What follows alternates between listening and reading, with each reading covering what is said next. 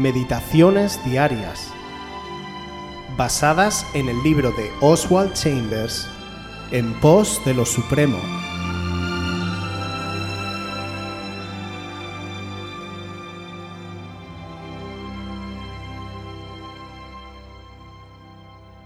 Mira otra vez y piensa. Mateo 6:25 Por tanto os digo, no os afanéis por vuestra vida, qué habéis de comer o qué habéis de beber, ni por vuestro cuerpo, qué habéis de vestir. ¿No es la vida más que el alimento y el cuerpo más que el vestido? Una advertencia que debe ser reiterada es que los cuidados de este siglo y el engaño de las riquezas y las codicias que hay en las otras cosas, entrando ahogarán todo lo que Dios pone allí. Nunca estamos libres de las repetidas oleadas de esta incursión. Si no vienen por medio de la ropa y el alimento, vendrán por medio del dinero o falta de él, por los amigos o falta de ellos, o por circunstancias difíciles. Es una continua invasión, y si no permitimos al Espíritu de Dios que levante bandera en contra, estas cosas irrumpirán como una inundación. No os afanéis por vuestra vida. Preocupaos de una sola cosa, dice nuestro Señor, vuestras relaciones conmigo. El sentido común protesta y dice, eso es absurdo. Tengo que considerar de qué voy a vivir. Tengo que considerar lo que voy a comer y a beber.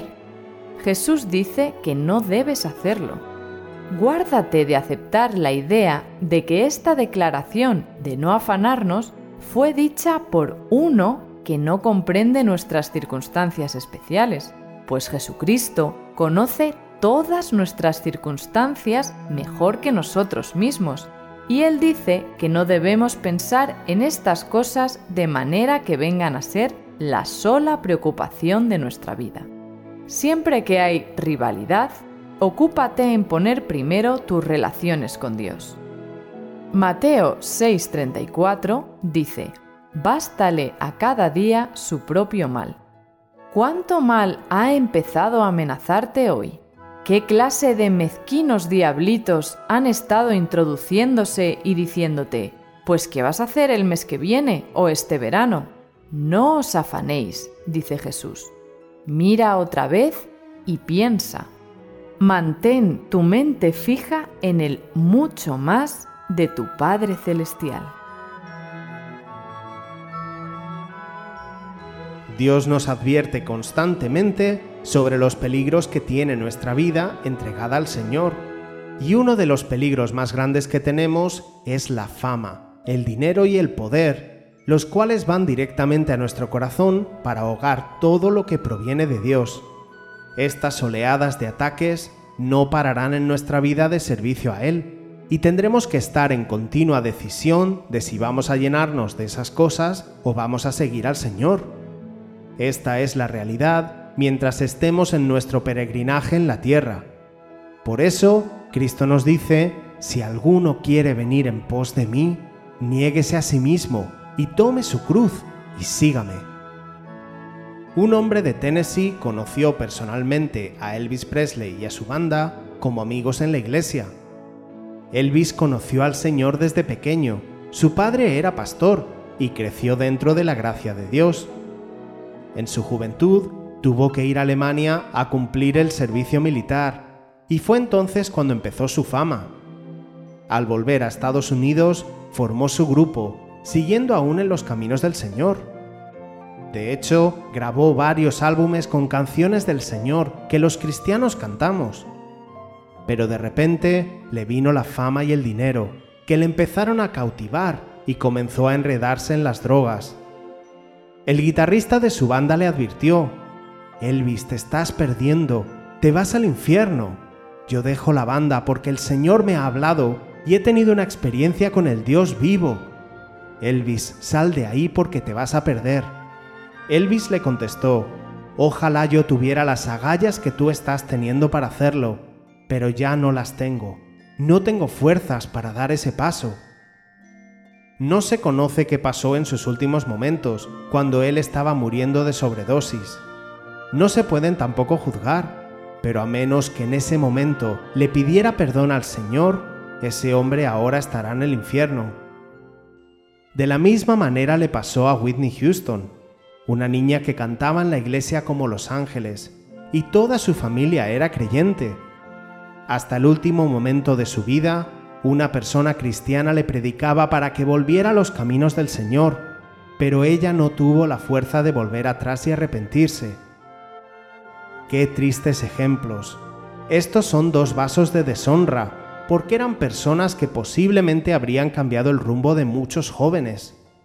Por lo tanto, hermanos, preocupémonos de no perder nuestra mirada del Señor, de no soltarnos de Él, de no jugar a ser cristiano, de no darle ninguna oportunidad al diablo. Cuida tu vida, elige ser un vaso de honra, elige ser un testimonio para que cuando llegues delante de Él, Él te diga, bien, buen siervo y fiel, en lo poco has sido fiel, en lo mucho te pondré.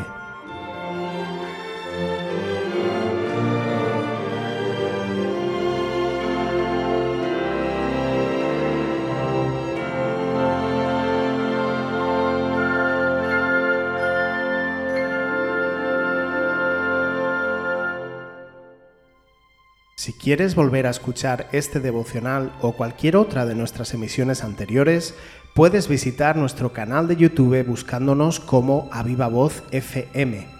También puedes ponerte en contacto con nosotros a través de nuestra página web www.avivavoz.es o mandarnos un correo electrónico a la dirección contacta@avivavoz.es.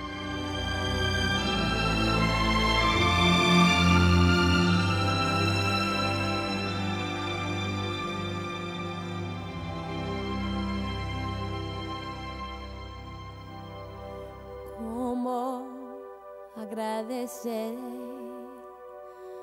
todas las cosas que has hecho por mí, cosas inmerecidas que dice para mostrar tu amor por mí, las voces de un millón